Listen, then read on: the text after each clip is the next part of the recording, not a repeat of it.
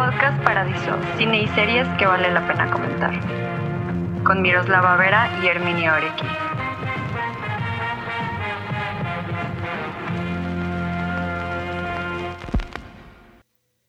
Hola, ¿qué tal a todos? Bienvenidos a su podcast de confianza, arroba podcast paradiso. Mi nombre es Miroslava y estoy aquí con Herminio Orequi, que la semana pasada me quiso quitar mi lugar, el muy rufián en este podcast. ¿Cómo estás, Herminio? ¿Cómo estás después de que te caché queriéndome correr de este podcast, eh? Corriéndote de tu propio podcast. Eh, bastante bien. Eh, ahorita, justo ahorita, muy ocupado porque estoy en la fase final de eh, la edición y montaje del video de Midsommar, que es un video que, del que creo que he estado hablando varias veces, lo he mencionado varias veces aquí en el podcast, y también es un video que yo del que tú y yo platicamos justo cuando nos vimos por primera vez y platicamos lo del podcast, entonces se me hace un poco muy lejano, siento que ha sido un proceso súper largo el de este video y ya justo esta semana lo voy a terminar y es en lo que he estado en estos días, entonces he estado muy, muy, muy, muy cansado, pero creo que va a ser un video muy bueno, creo que va a quedar bastante bien y es un video en el que tú vas a participar. También como en el de Rival, pero va a ser una participación. ¡Qué emoción! Me encanta participar en los videos de Herminio, la verdad. Aparte, en el de Rival, yo ya sabía la parte en la que iba a participar, pero no sabía que Herminio puso cosas extras mías. mías. Entonces, estaba así como de que eh, me acuerdo cuando iba a ver el video que te dije como voy a ver mi participación pequeña y tú me dijiste como tienes más participación pero no te dije yo qué así como super shock. Y fue increíble. Me encanta participar en los videos de Herminio la verdad me gusta hacer una colada. Em, a pesar de que me quiera correr de mi propio podcast. Herminio ahora eres tú el que ya no va a estar Ahora yo, ahora yo soy. Oye, y hay que, hay que, bueno, eh, de antemano, bueno, no de antemano porque ya pasó, pero una disculpa a todos que la semana pasada no pudimos subir este episodio. Era este episodio el que ya teníamos programado. El problema fue que no pudimos grabarlo eh, por causas de fuerza mayor. Herminio se fue a casa de Las Vegas. Y. Saludos a mi esposa de Las Vegas. Saludos a tu esposa de Las Vegas. Y entonces, o sea, pues literal por causas de fuerza mayor, Herminio estaba pedo. No, no, no es cierto, mamá de Herminio. Que, ¿Te acuerdas que una vez tu mamá te regañó porque dije en el podcast de que, de que Herminio se ha portado muy mal, ha sido muy desobligado? y tu mamá te cagó, Sí, es que Sí, sí, eso no lo contamos. No, es que es, que eso no lo contamos. Eh, me acuerdo que fue justo en Navidad en el que yo me tardé poniendo el podcast y creo que tú lo pusiste en tus historias o algo así y mi mamá lo vio y mi mamá me regañó y dice, ya vi que te corrieron del podcast por borracho. y le dije, mamá, es una broma. Y, Miroslava le tuvo que mandar un audio a mi mamá diciéndole que era broma, que me había corrido del podcast. fue, una mera atención, bro. Me encantó decirle, hola señora mamá de Herminio, no se enoje con él, no lo corrí. no, pero sí me acuerdo perfecto porque era Navidad me acuerdo porque fue, fue un especial, fue el, el, de Shrek, justamente, cuando hiciste la imagen rarísima, ¿te acuerdas? Que dije, Herminio, no mames, ¿cómo vas a subir esto, güey? O sea, y, y, no me acuerdo, eh, el 24 me acuerdo que hablamos en la noche, este, tú estabas pedo, yo estaba eh, sobria, como siempre. Y, creo que nadie estaba haciendo nada. O sea, creo que tú estabas como solo y yo estaba viendo. Yo estaba viendo Oak ya el 24 de diciembre. Y te hablé y nos quedamos platicando un ratote. O sea, sí me acuerdo que nos quedamos platicando un ratote. Sí, como una hora, alguna cosa ajá, echando el, chismecito. Porque para los que ustedes dicen que que esto se siente como una plática de amigos, pues es que Herminio y yo sí somos amigos, fun fact. Eh, no solo trabajo con él, sino que verdaderamente entablamos una amistad y pues bueno, eh, porque se fue a casa a Las Vegas la semana pasada, no pudimos grabar el episodio, pero ya estamos aquí, eh, vamos a hablar este episodio, le quisimos dar la vuelta un poquito a la dinámica, ya ven que estamos experimentando con el podcast y porque no nos pagan, pero aprovechando, aprovechando para decir que no nos pagan, recuerden que ya estamos en Patreon y se pueden suscribir a tres tipos de planes. En el primer plan eh, donan un dólar al mes. ¿Sí es un dólar al mes? donan un dólar al mes. Sí, es uno, tres dólares al mes. tres y cinco cinco. dólares al mes. Ya tenemos cinco personas que nos están donando cinco dólares al mes. Entonces, muchísimas gracias. Ya vamos a poner la encuesta para que ustedes elijan el episodio extra. Va a haber un episodio extra que solamente va a estar en Patreon. Entonces, si ustedes quieren tener acceso a este contenido exclusivo, suscríbanse. En este momento vayan a buscar Patreon Podcast Paradiso y pues lo que ustedes puedan aportar amigos, muchísimas gracias, está bien recibido. Y pues bueno, entonces estamos experimentando un poco con las dinámicas de este podcast, nos estamos saliendo un poquito de la rutina de que ya teníamos establecida, de hablar de un director, una película, una serie, ahorita estamos eh, campechaneándole y decidimos que es un buen momento de hablar de un director de documentales. Teníamos rato queriendo hablar de documentales, pero no sabíamos qué approach tomar. Entonces, eh, fuiste tú, ¿no? Herminio que me dijo, ¿por qué no hablamos de, Asif Kapedia, que es un director de documentales?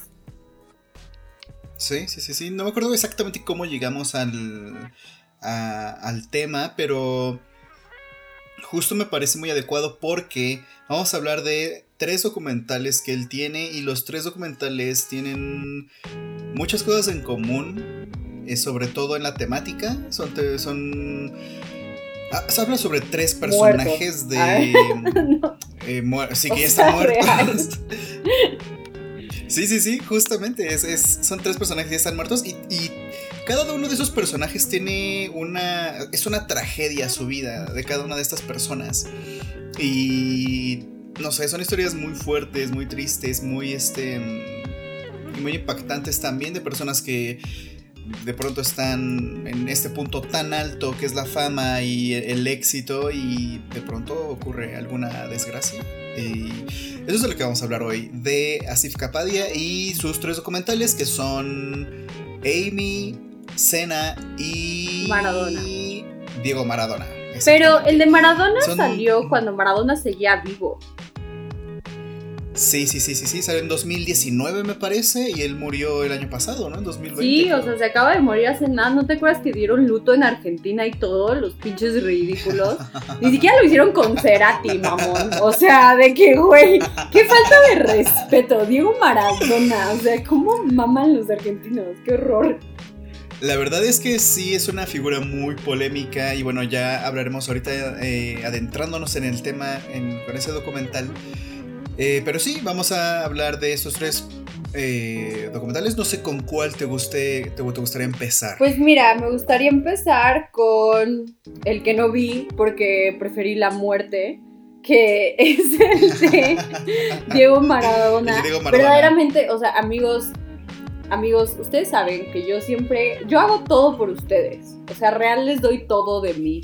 Ay, bien dramática, súper chantajista. O sea, me voy a convertir en leader. Yo doy mi vida por ustedes, lo saben.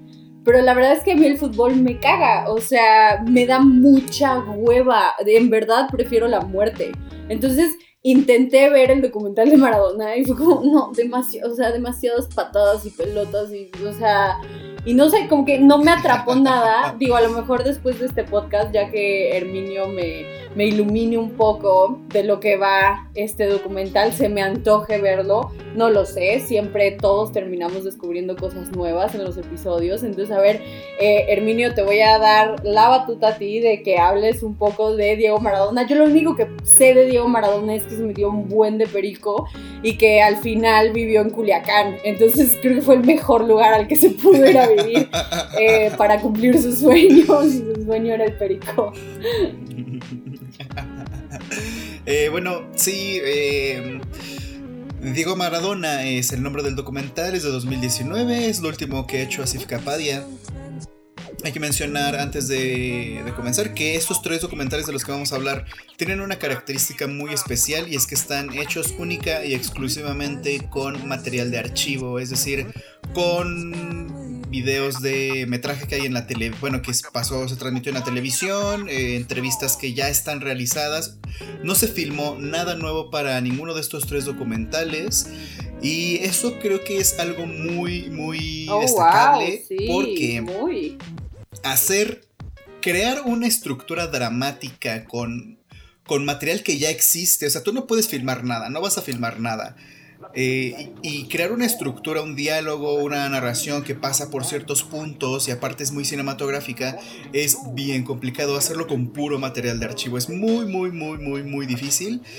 Eh, y por eso es admirable. Yo creo que son de mis documentales favoritos estos tres porque a mí me gusta mucho y parte de lo que hago en YouTube es eso, es crear una, narración a partir de algo que ya existe. Yo obviamente pongo la voz en off, pero y prácticamente no filmo nada para mis videos, eh, salvo con todas ocasiones, pero el 90% de lo que hago es crear una narrativa a partir de cosas que ya existen. Entonces, conozco muy bien lo que es tener un material que ya está hecho, que no puedes modificar y con eso tienes tú que tejer un diálogo que sea interesante y que sea cinematográfico.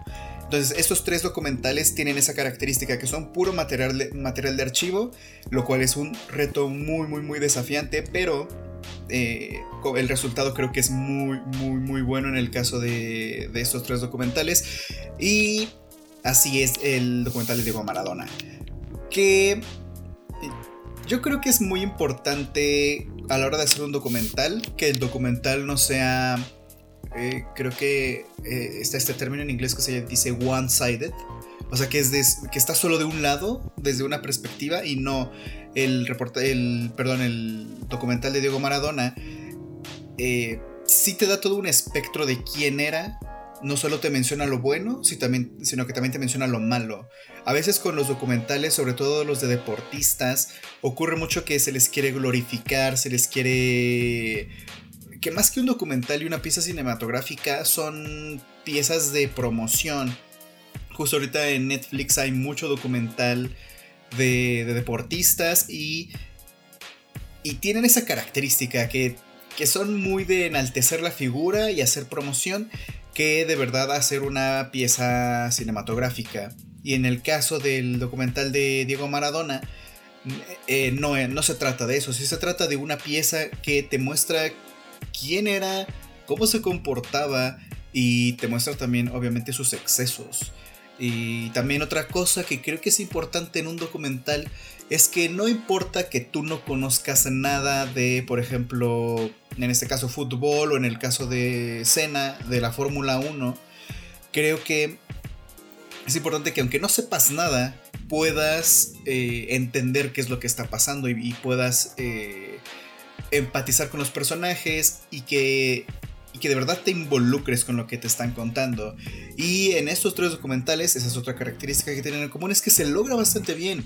En escena, aunque no sabes nada de la Fórmula 1, como es mi caso, eh, puedes entender la rivalidad de la que se está hablando. Con Amy no sabes nada de música, pero entiendes lo que está viviendo Amy. Eh, Amy Winehouse. Y en este de Diego Maradona entiendes lo que la, parte política del fútbol y cómo se vuelve una... Este tipo se vuelve una locura, es una revolución. Y claro, tú puedes alcanzar a comprender que era un gran futbolista y cómo era muy cuestionable cómo era como persona, a pesar de que muchas personas decían que él era muy noble y demás. en el documental puedes ver ciertas actitudes de él que no son tanto así. No son muy good vibes only de su parte. Exactamente. Era una persona muy, muy, muy, muy rara y de nuevo lo que vemos en estas en estos tres documentales es esa estructura de alguien que empieza casi desde abajo, va escalando, se vuelve súper famoso y justo en ese en ese momento es una persona tan atormentada que ha vivido tantas cosas de poco agradables que terminan en la ruina. En el, en el caso de Maradona, pues, es alguien que cayó en las drogas, cayó en la cocaína y eso fue lo que lo, lo, que lo llevó a la ruina. Y tú ves el documental de cómo empieza desde una. O sea, desde uno de los pueblos más pobres de Argentina. Y cómo se vuelve, es una estrella mundial, alabado por todos. Eh, se, le, rinde un culto que sí parece de, de, que están idolatrando a un dios. La gente lo ve como lo veía como un dios.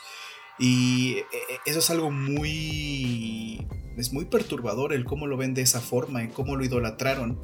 El documental jamás, jamás, jamás, jamás te dice qué tienes que pensar. Y creo que eso es algo muy importante.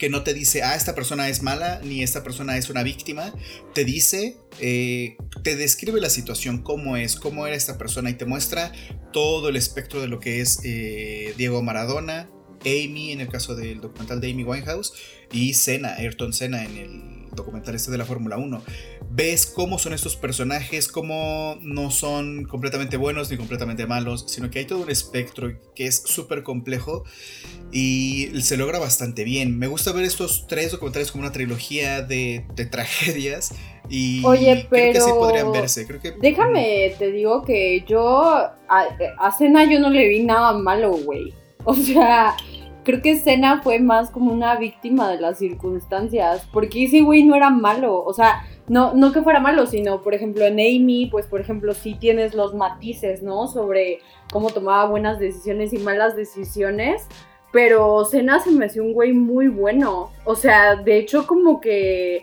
no sé, o sea... Lo, lo de Cena sí se me hace así una verdadera tragedia. O sea, de que es muy impactante.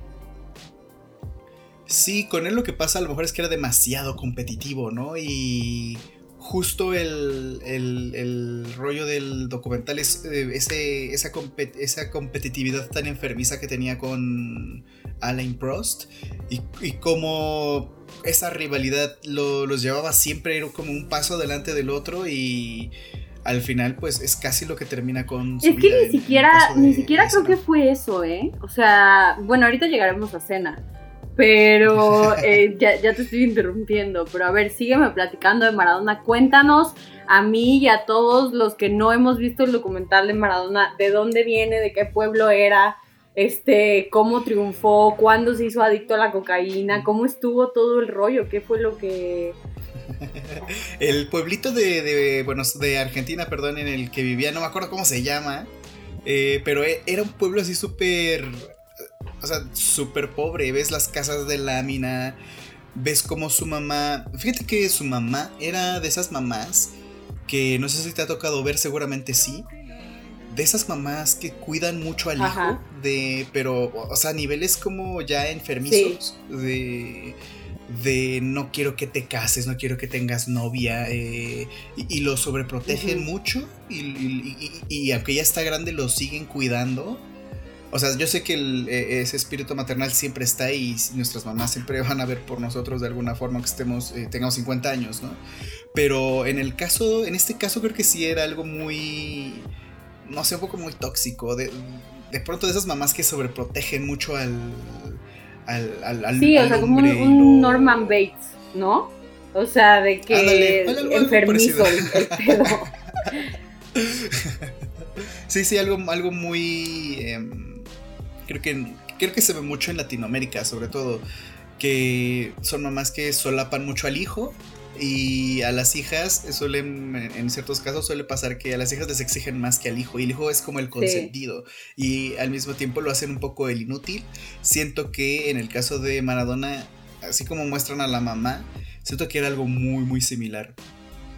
Y bueno, eh, el cómo va ascendiendo es Ahí, lo ven como juega, juega fabuloso y lo empiezan a... obviamente se empiezan a acercar a él, lo empiezan a, le empiezan a dar ciertos, mm, ciertos beneficios como un departamento cerca del estadio donde va a jugar. Eh, después juega en el Barcelona y después juega en el Nápoles, que es justo el donde se centra el documental en, en la vida de Diego Maradona en Italia. Y como en Italia él se volvió una revolución, lleva al equipo a lugares donde nunca había estado. Y, pasan el. O sea, van 50 minutos del documental, que hay que mencionar que dura dos horas. Van 50 minutos del documental y ya pasó el momento en el que. En el, glorioso momento, el histórico momento donde Argentina gana contra Inglaterra en México. En el Mundial de México 86. Y el famoso momento de la mano de Maradona. Eh, van 53 minutos y ya, ya, ya abarcaron esa parte. Entonces tú dices, bueno, ¿qué pasa en, la otra hora con 10 minutos? Y ya es toda la picada de, Diego Maradona, de cómo va hacia abajo después de ese, de ese mundial, que sigue teniendo muy buenos momentos con el Nápoles, pero para el siguiente mundial, que era en Italia precisamente, eh, ya Maradona ya ya no era lo que era en los 80. Y en ese momento, ya, en ese momento gana Argentina contra Italia en una serie de penales. Y el último penal lo mete Diego Armando Maradona y se convierte en la persona más odiada de, de Italia. O sea, porque eh, creo que hicieron una especie de encuesta donde ponían quién era, quién era la persona más odiada y podían elegir entre cualquier personaje político, etc. Y la persona más odiada en ese momento, después de que Italia descalificaran a Italia del Mundial de Italia en el 90, me parece. Eh, fue Diego Armando Maradona. Y es justo ahí donde, donde ves los matices, entiendes por qué lo, por qué lo, por qué lo aman tanto y al mismo tiempo también por qué lo odian tanto. Ya parece entonces, él ya desde que jugaba en el Barcelona ya tenía, o sea, ya había tenido contacto con la cocaína. Y pues es esa vida de excesos. ¿Cuándo se volvió adicto? ¿Qué edad tenía? ¿Cuántos años tenía? No sé cuántos años tenía. O sea, más o menos. Siendo honesto. Es que no, no me queda claro eh, cuántos años. Porque siento que se ve más grande de lo que era. Porque él empieza súper chiquito eh, en el fútbol. Pero se ve muchísimo más grande. Siento que se ve como un hombre más maduro. La verdad no tengo idea de cuántos años tenía cuando como tal empieza a hacerse adicto a la coca. Pero la empieza, empieza a tener contacto con la coca en, cuando está jugando en el Barcelona. De ahí se va al Nápoles y ya pues eh, ya es como cuesta abajo, es lo que te digo. Y eh, algo que muestran muy padre en el documental es cómo, cómo él reaparece después de los problemas que tiene con la droga y el narcotráfico. Y reaparece como una persona que es totalmente diferente a lo que era. Él, tenía un cuerpo muy atlético, por supuesto. Y cuando reaparece es este señor que se ve, de nuevo, se ve muchísimo más grande de lo que es. Y ya es, ya es completamente obeso. Se ve muchísimo, muy grande. Y de ahí él jamás recuperó su, su. el cuerpo que tenía. O sea, para él ya. O sea, ahí se fue su fin. Y ya de ahí se dedicó a ser entrenador, eso ya no lo vemos en el documental, pero me parece que fue director técnico de la selección argentina, creo. Y ya solo se dedicaba a eso y hacía no sé qué tantas cosas después, pero también me enteré drogas, obviamente, y creo que en algún momento hubo algún escándalo de de que anduvo con algunas menores, la verdad no estoy seguro. He visto Ay, güey, seguro, o sea, qué hombre no, o sea, neta, Claro, sí, no, y qué hombre no con su poder y la cantidad de dinero que tenía y el, y el cómo era, porque una de las cosas que también mencionan en el, en el documental y que él, mismo, que él mismo menciona, dice es que a mí me encantaban las mujeres y aunque estaba ya casado, habían tantas mujeres y él tenía acceso a, conocer a todo tipo de pues personas que él, que él dice, no, pues es que había muchísimas mujeres. Y con una de ellas tuvo un hijo que en ese momento no reconoció hasta 2016, creo. En ese momento él dijo, no, no es cierto, ese, ese, que, esa mujer que dice que tuve un hijo con ella, no es cierto, está mintiendo. Pues en 2016 lo aceptó. En 2016 lo aceptó y ya, pues el chavo pues ya estaba grande. Y en ese momento pues fue así un súper escándalo porque él por fin aceptó que ese pues que ese bebé Uy, qué feo, o sea, imagínate que tu papá, que sabes que es tu papá, que sabes que está ahí, o sea, te niegue de que toda la vida y luego es como de, ay, no, pues sí es mi hijo, ¿no? O sea, como... Sí, la verdad es que es terrible. Como hay un rumor, que no sé si sea verdad, pero ubicas a Velanova. Bueno, hay un rumor de que Denise de Velanova, la vocalista, es la hija de la que interpretaba el personaje de la India María. Pero la India María, o sea, bueno, su personaje, bueno, ella como no, no me sé su nombre, eh, dice que no, que no es cierto. Entonces, o sea, pues, güey, la neta no, es un rumor, ya sabes, justo por eso, o sea, pero pues neta se me hace horrible, ya sabes, de que qué feo, o sea, qué feo que tu papá o tu mamá no te quiera reconocer, o sea, está súper duro. Y que al final sí lo reconozca, ¿no? Tanto tiempo. Sí, o sea, de que, ay, no, siempre sí, o sea. Sí, es como de. No, es, muy, muy extraño. Y así, con eso termina el documental. Te dice en 2016, ese hijo que dijo que no era suyo y que juraba que no era suyo, pues resultó que sí era suyo. Y de nuevo es mostrar estos matices de estos personajes sin que el documental juzgue nada. Tú simplemente ves los facts, los hechos. sí, o sea, y te pone muy bien el chismecito. Este, pues es que sí, sí, o sea, por ejemplo, yo que era muy, muy, muy fan, era, soy muy fan de Amy Winehouse a la fecha, o sea, Amy Winehouse me encanta. Eh, cuando vi el documental me volví loca. O sea, ese documental me acuerdo que lo vi en el cine, yo siendo fan de Amy Winehouse. Siempre me gustó mucho, o sea, digo, supongo que a todo, a todos, o sea, a quién no le gusta Amy Winehouse. Y no sé, me impactó muchísimo porque desde pequeña, o sea, como empieza el documental, desde pequeña ella siempre tuvo una voz muy privilegiada, o sea, siempre fue talentosa. Ella nació para cantar. Justo el otro día estaba teniendo esta conversación con un músico justamente de respecto a los artistas y estábamos hablando de si nacen o se hacen, ¿no? Y yo creo que verdaderamente un artista nace siendo artista. O sea, mm, contra viento y marea, lo que sea, en algún momento mm, vas a terminar tú como externando lo que, lo que te da, o sea, ese sentimiento que al final es el arte. Y si verdaderamente eres un artista, pues la gente lo va a reconocer tarde o temprano, a la edad que sea, ya sabes. O sea, y no sé, a la edad que sea, por los medios que sea. Ahorita, pues lo bueno es que tenemos el Internet, que el Internet se ha prestado como una plataforma para que muchas personas ya por ejemplo, Lord. Lord es el Internet, o sea, Lord subió este, The Love Club a SoundCloud y fue como de, pues a ver si pega, güey, o sea, y, ya sabes. Entonces, pues sí, el Internet ahorita es una gran plataforma, pero eh, pues creo que hay hay que hacer una diferencia, empezando a hablar del documental de Amy, entre lo que es un artista y lo que es una celebridad. Eh, un artista es una persona que verdaderamente está haciendo arte con, em, pues bueno, con, voy a sonar muy redundante, ¿no? Pero eh, sí lo es. O sea, una celebridad es una persona que se hace famosa, pero no hace arte, ya sabes. Y hay muchísimas personas, por ejemplo, eh, Lord es un artista, Dua Lipa es una celebridad.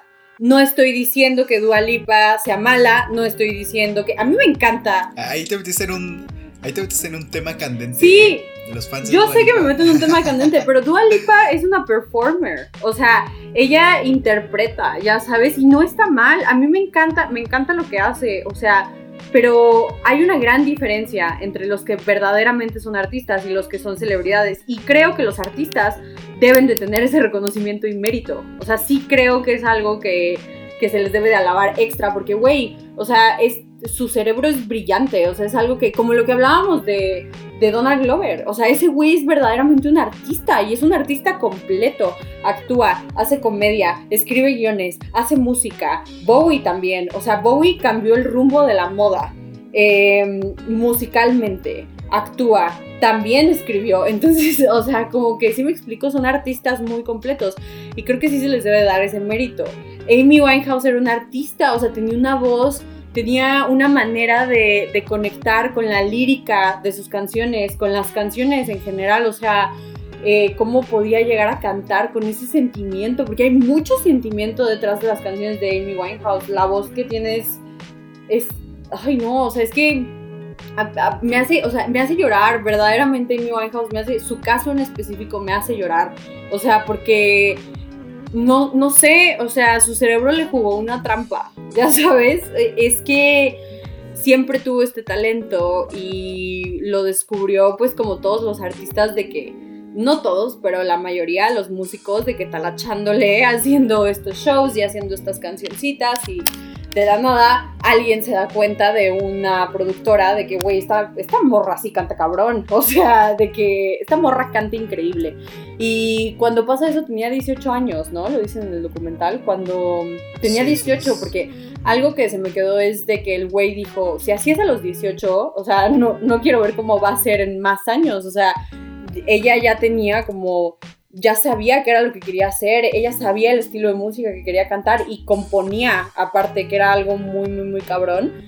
Que componer, pues imagínate el desmadre que ha de ser, no solo musicalmente, sino que tus letras verdaderamente conecten. O sea, el, el em, después de que la firman y que empieza a hacer como estos showcitos en diferentes bares, pues es justo cuando empieza a andar con el pendejo de Blake Fielder, que de, ¿cómo, se llama el grupo? Este, The Libertines. Y que es un grupito problemático, porque mm, el güey, el vocalista, eh, ¿cómo se llama? Peter, el exnovio de, ex, de, ah, de Kate Moss, el exnovio de Kate Moss, es el vocalista de este grupo, de The Libertines. Y este güey, Pete, era, no me acuerdo si el bajista o el guitarrista, pero todos son unos drogadictos. O sea, pero not fun, ya sabes, o sea, de que heroína y, o sea, cosas bien radicales. Hay una canción preciosísima que el vocalista se la compuso a, a Kate Moss que se llama I No Longer Hear the Music, que es una canción increíble, o sea, pero sí es de unos drogadictos. Y, y es un grupito muy problemático de Gran Bretaña, o sea, siempre estaban metidos en pedos esos güeyes, siempre, de una u otra forma, o sea, es como como esta salía Banks que siempre está metida en pedos, güey, que siempre se está peleando con gente. Hay gente muy problemática y pues esos güeyes se juntaron y así eran. Como los Arctic Monkeys no están en esos desmadres, ya sabes? O sea, de que y no dudo, o sea, no dudo que Alex Turner también se drogue, o sea, pero pues no sé, creo que es, es como el consumo responsable que tienen ciertos artistas. No dudo que Lord ahorita le está entrando durísimo al psicodélico, güey. O sea, no lo dudo ni un segundo. Pero pues es la manera en la que esto se utiliza, ¿no? Y aquí pues volvemos un poco al documental de Amy, porque a Amy se le salió de las manos. O sea, para empezar se empezó a drogar con cosas bien duras, que pues es la heroína. Y los opioides son como de...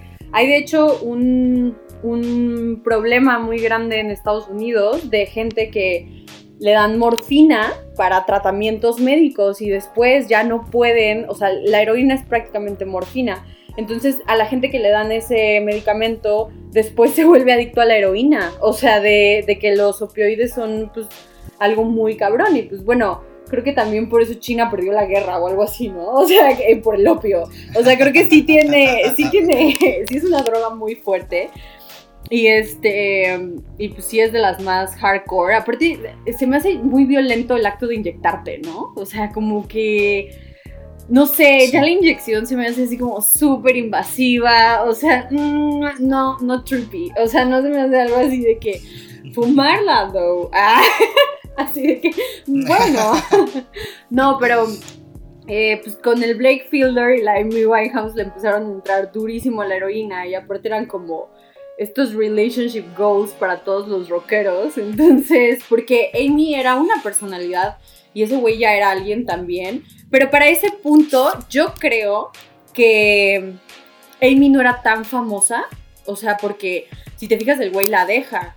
Porque cuando el güey la deja es cuando Amy compone Back to Black. O sea, que ya estaba valiendo madres y shalala y estaba peda todo el tiempo y, llegan de la productora a decirle como de, oye, ¿sabes qué? Tienes que grabar un disco, güey. O sea, a mí no me importa qué es lo que está pasando en tu vida, tú tienes que grabar. Y ahí me acuerdo que en el documental te dicen que era el momento indicado para ayudar a Amy Winehouse, porque todavía no era tan famosa. O sea, fue como el factor eh, fama lo que también terminó pues, explotando todo, ¿no? O sea, porque ya tenía problemas con las sustancias. O sea, para empezar, creo que todo el mundo en Gran Bretaña tiene un pedo con el alcohol. Solo lo tienen como muy normalizado.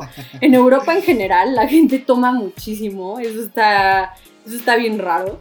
Eh, en México también. Creo que sí lo tienen muy normalizado el alcohol. Y, um, y entonces Amy Winehouse pues era como chupaba lo normal para allá, ¿no? De que, ah, pues todo tranqui. Pero cuando se empezó a drogar mucho, porque no, en el documental no te muestran otras drogas, o sea, no hablan de marihuana o de este psicodélicos que son algo que te hacen como mucho sacar tus demonios internos, ¿no? O sea, siento que si le estuviera entrando a los psicodélicos hubiera sido otra cosa. ¿O tú qué crees? A ver, Plati, ¿tú, qué opinas, Emilio? Estás muy callado. Ah. Eh, no, no, yo te dejo hablar. Eh, eh, creo que menciona que fumaba marihuana al principio. Que, o sea, que, decía yo me la pasaba fumando marihuana. Ah, es verdad. Y por cuando, se va, cuando se va a vivir sola, dice, porque en casa de mi mamá obviamente no puedes hacer eso de estar fumando marihuana todo el día. Eh, pero en psicodélico sí es una experiencia totalmente distinta y Pues de hecho hay gente que ocupa el psicodélico para poder dejar las adicciones a la cocaína, la heroína, los opioides, todo ese tipo de drogas. Al cigarro también, o sea, a cosas... Al cigarro, al alcohol.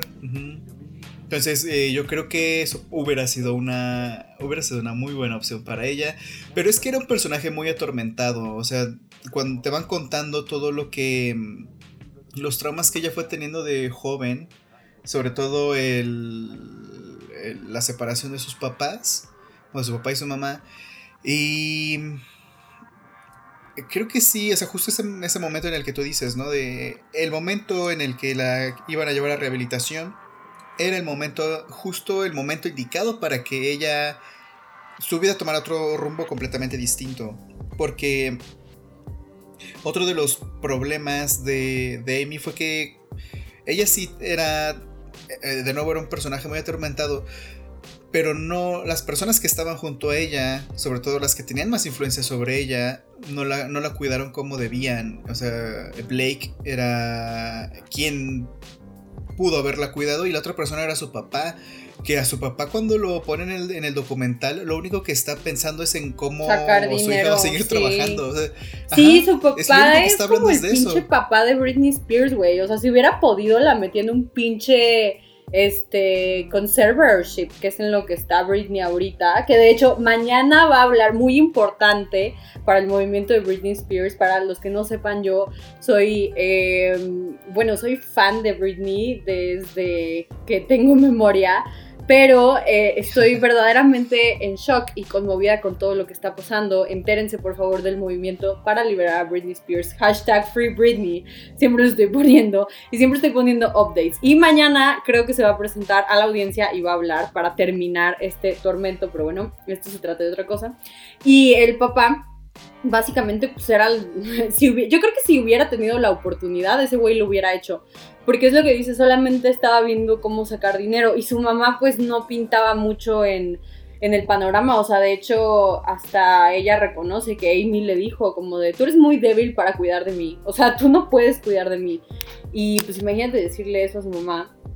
Eh, y mm, entonces, eh, lo que tú dices también es algo muy acertado de la gente que estaba alrededor de ella que no le que no le dijeran nada, o sea, por ejemplo, sus amigas, ya sabes, o sea, yo creo que mis amigas me ven así, es así de que, a ver, cabrona, o sea, te vamos a internar, no me importa si quieres o no, no es, no es pregunta.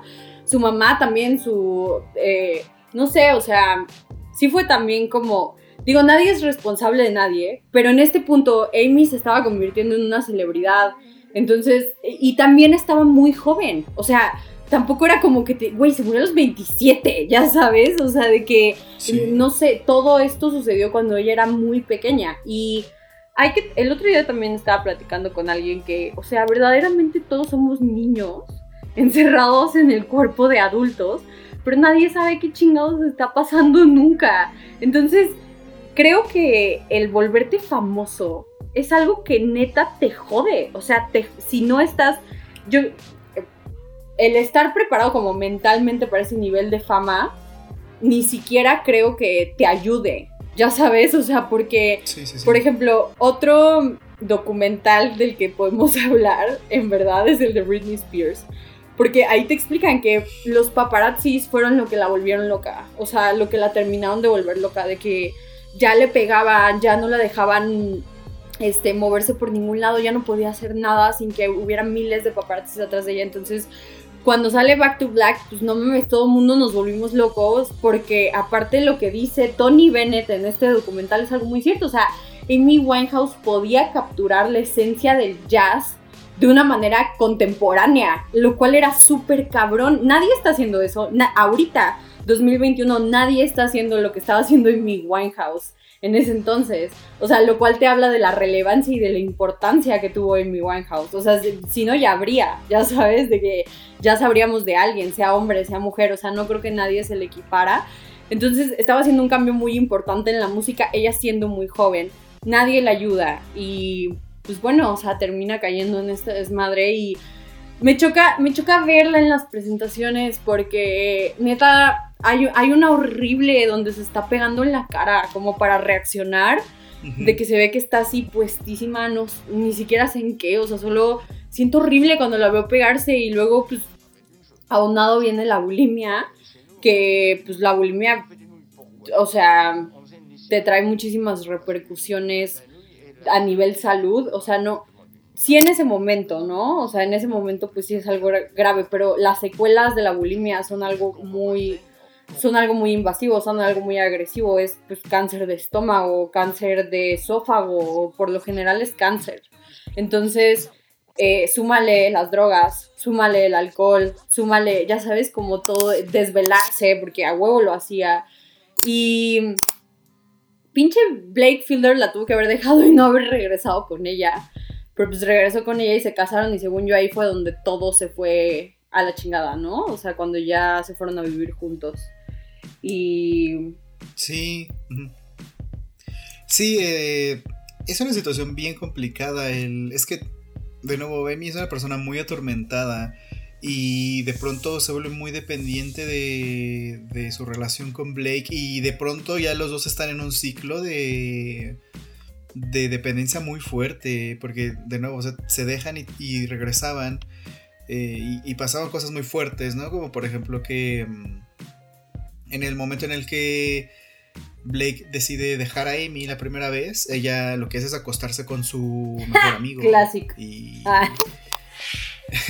Un clásico. y, de, y, de, eso es así súper fuerte, ¿no? El cómo, cómo, lo mencionan y cómo, cómo ves simplemente ese vacío que había de alguna forma en la vida de Amy Winehouse.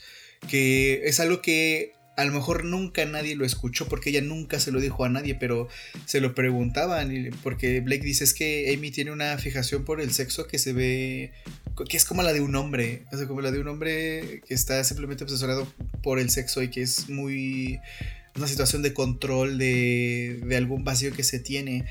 Pero Amy Winehouse le dice, no, es que la verdad es que no, nunca me violaron, nunca me pasó nada. Dice, no es nada, yo estoy bien. Y yo estoy seguro de que eso nunca se lo dijo a nadie y nunca vamos a saber la razón de qué es lo que ella tenía, qué es lo que realmente la atormentaba. Y mm, pues sumado esto, sí era muy joven. Ella, ella es del 83. Y su gran disco, o sea, ella solo tuvo dos discos, el de Frank y el de... Mm, y el, que sacaron ya que se murió, que o sea, que fue para exprimirle dinero, que seguramente fue su papá, güey. Pero qué, pero qué bueno que salieron las canciones. Sí, tenía ahí un par de canciones guardaditas, pero pues ya no hubo un tercer disco como tal, ¿no? Simplemente fue como sacar lo que tenía ahí de demos y demás.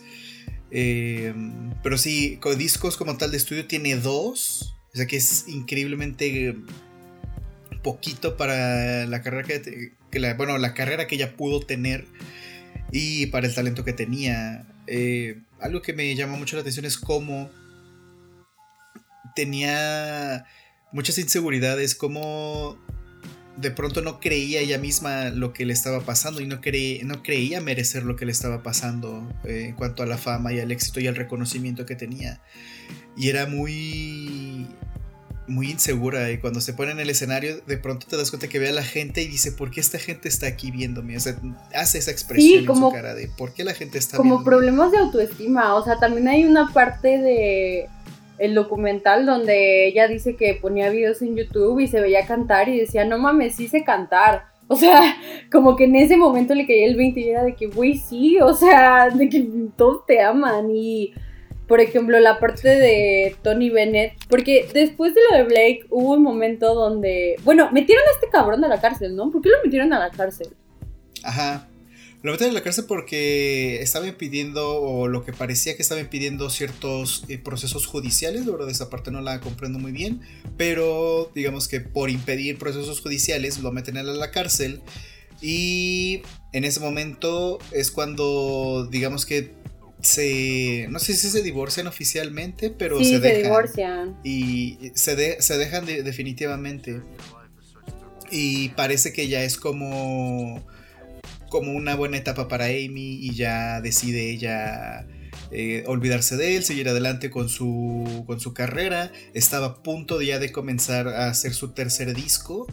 Y lo último que alcanza a hacer es esta colaboración con Tony Bennett, la canción de Body and Soul El Back to Black es del 2006 y Amy Winehouse fallece cinco años después. Hay que tener en cuenta que sí fue un proceso muy largo. Es un proceso muy largo en el que ella pasó desde antes, un poquito antes de 2006, 2004, 2005, que empieza con esos problemas de adicción a las drogas, la quiere meter a, rehabilitación y, ella dice no, no, eh, no. al final no la... Te que de hecho en el, en el documental ella dice, si mi papá me dice que lo tengo que hacer, me lo hago. Y, después ponen, al, ponen la grabación del papá, dices que no, yo no, este, no creo que ella tenga pues que ir a es que de hecho Rehab, o sea, hay una parte donde, o sea, justo dice, I'd rather be at home with Frank, y Frank es su papá.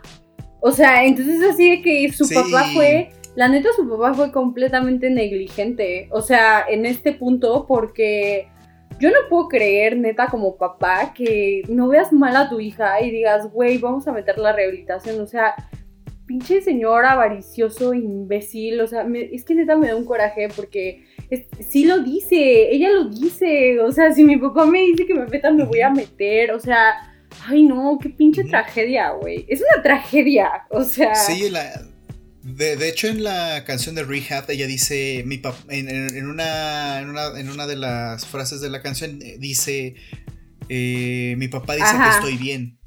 Mi papá piensa que my daddy thinks I'm fine, algo así. Sí, my daddy thinks I'm fine. Y es así bien fuerte, Ajá. Y te digo, I'd rather be at home with Frank, o sea, que prefiere estar con él, de que... Y su papá fue el motivo de su muerte, a la chingada. O sea, no el motivo, pero él pudo haber hecho algo en ese momento, porque Incluso cuando ella como que sí se empieza a, pues como a limpiar de las drogas, cuando empieza a hacer como este detox, pues sí le empieza a entrar más duro a la jarrita, pero eh, sustituyendo a la jarrita, le empieza, le empieza a entrar a la jarra porque em, empieza a sustituir el alcohol con las drogas, pero ahí también su papá, o sea, de que nada más estaba viendo cómo sacarle más dinero, o sea, y el papá eh, creó como un reality, no creó, pero se afirmó para un reality show que era de él. O sea, el, el, programa ni siquiera se trataba de Amy Winehouse, era un programa de su papá, como, ¿cómo se siente ser el papá de una celebridad? Una mamada, güey, o sea, no, no, no, es que neta, yo no puedo querer al papá. O sea, yo no sé cómo ese güey no se le, no, ah, su cerebro no se lo carcome, güey, cada segundo de su vida, o sea, neta está, está impresionante y y cómo él quería ser, pues no sé, o sea, no sé, todo está bien raro con el papá. Y además el papá es la raíz de todos sus problemas, porque es cuando él se, o sea, cuando él se separa que pues Amy se empieza como a descontrolar o sea, y a ella le afectó muchísimo el divorcio de sus papás. Eso es lo que verdaderamente le afectó porque nunca lo trató, nunca fue a terapia, simplemente se empezó a comportar como una adulta y ya. Y en el minuto en el que empezó como a generar fama, el papá aparece de la nada, cuando él es el que le creó todos los traumas. Y pues te digo, volverte famoso te jode. O sea, ese nivel de fama, el nivel de fama que alcanzó Amy Winehouse, te jode mentalmente. A mí me molesta muchísimo. O sea, creo que neta, no sé, o sea, todos los trabajos son dignos menos los putos paparazzis, güey. O sea, neta los paparazzis son, no, no, no, o sea, se me hace horrible de que esos paparazzis en específico que, por ejemplo, les gritan cosas y, o sea, ya al final del documental está bien triste porque... Güey, ¿cómo ponen los...? Eso se me hace durísimo. ¿Cómo ponen a la gente que era famosa, que se burlaba de ella? O sea, de que, güey, es una persona con problemas. O sea, es una persona que tiene una adicción. No te puedes burlar de ella en televisión nacional. El cabrón de The Graham Norton se burló de ella. En muchos programas live se burlaron de ella. Y luego los paparazzis le gritaban cosas. O sea, le gritaban cosas feas. Entonces, güey, yo siento feo. O sea, neta siento muy feo. Me da mucha tristeza. Porque de por sí, o sea tú y yo como creadores de contenido, luego vemos comentarios que decimos, güey, ¿qué le pasa a este imbécil? O sea, imagínate ahora que sea a ese nivel, o sea, que a ese nivel te humillen, que a ese nivel se burlen de ti, de tus problemas, o sea, no sé, la verdad se me, se me hace muy feo ese declive. Em, aparte de personalmente para Amy, pues la manera en la que los medios la atacaron, o sea, la manera en la que todo el mundo se empezó a burlar de ella. Porque aparte me acuerdo que también, de esto yo me acuerdo, esto no sale en el documental, pero yo me acuerdo de esto, que hubo un momento donde estaba muy flaca por las drogas, o sea, pero mal. Eso sí sale en el documental, las fotos de lo más flaca que estuvo. Se ve espantosa, o sea, se ve como un cadáver.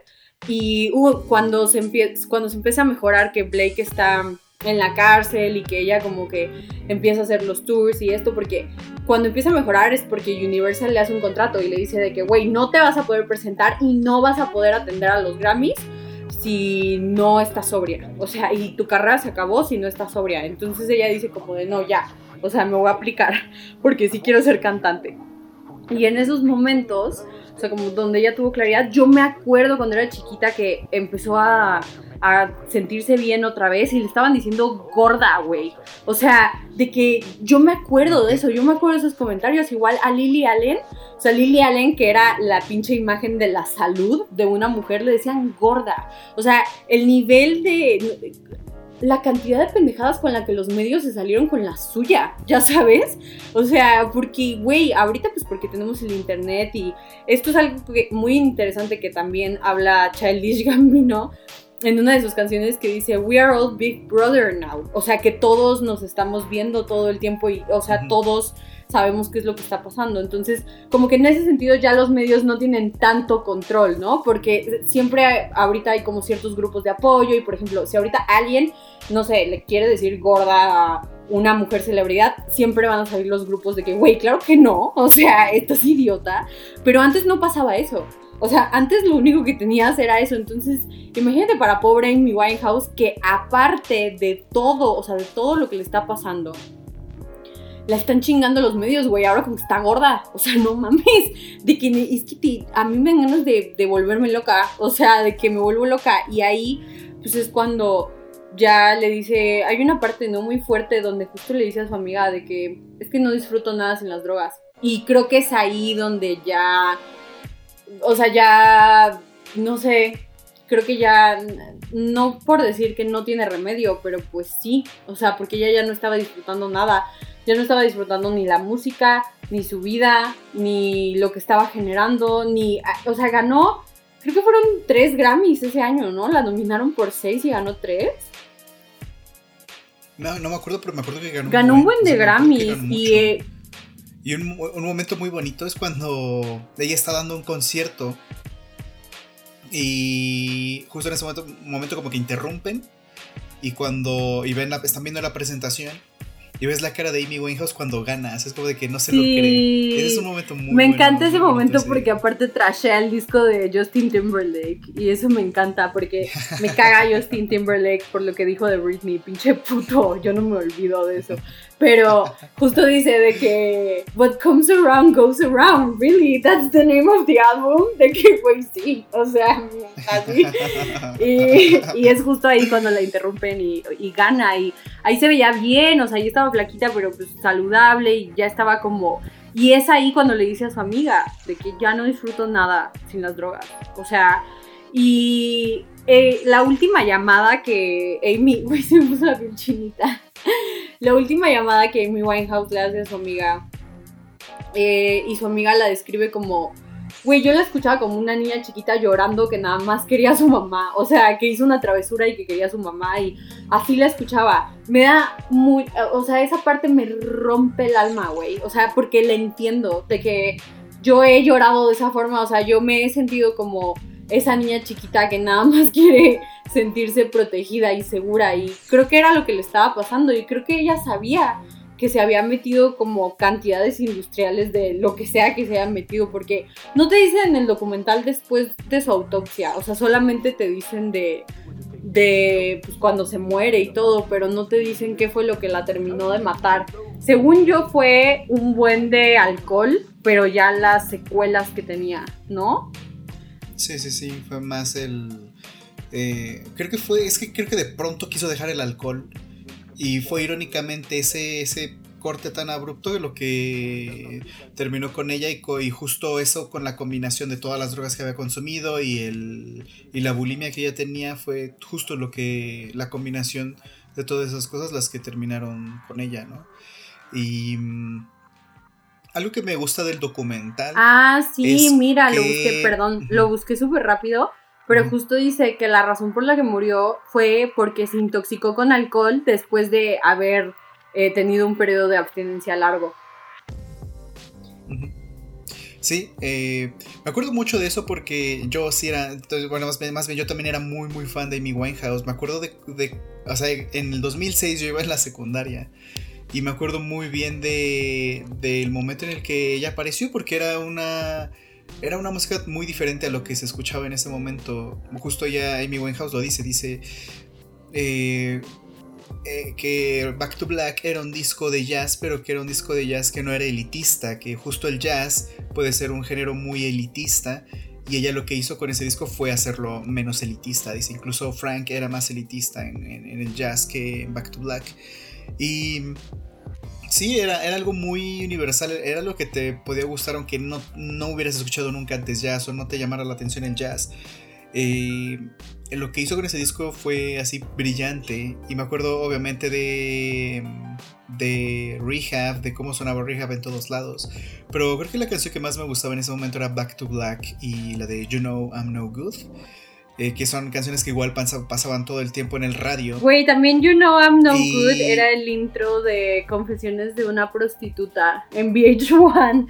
Yo me acuerdo muy bien de esa serie porque fue las primeras series que como que hablaban de sexualidad y a mí me intrigaban mucho. O sea, porque pues no veías eso en la tele y aunado a la canción de Amy Winehouse, pero sí, sigue, sigue.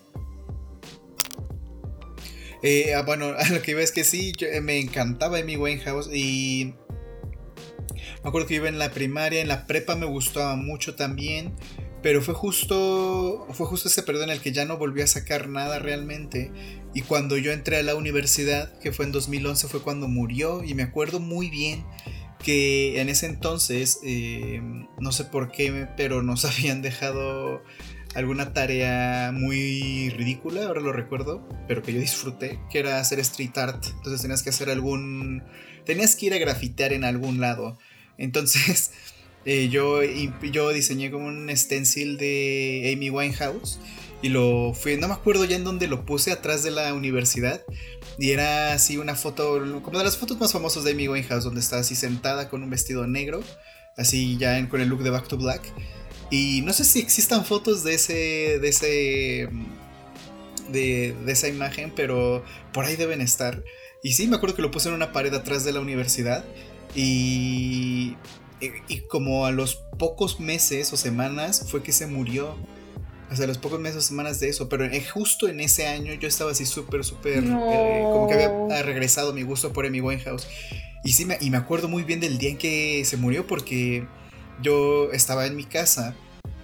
Y me acuerdo cuando estaba despertando y creo que mis papás estaban escuchando la televisión y ahí fue que dijeron, que se había muerto Amy Winehouse y yo estaba en mi cama, me acuerdo bien que estaba en mi cama todavía cuando habían dicho que se murió y era así de no puede ser que se murió, o sea, creo que esa es la única muerte de alguna persona famosa que que sí me que sí me dolió genuinamente porque a mí me gustaba muchísimo, me gusta mucho Amy Winehouse, hace mucho no la escucho, pero me gustaba mucho, me gustaba un montón.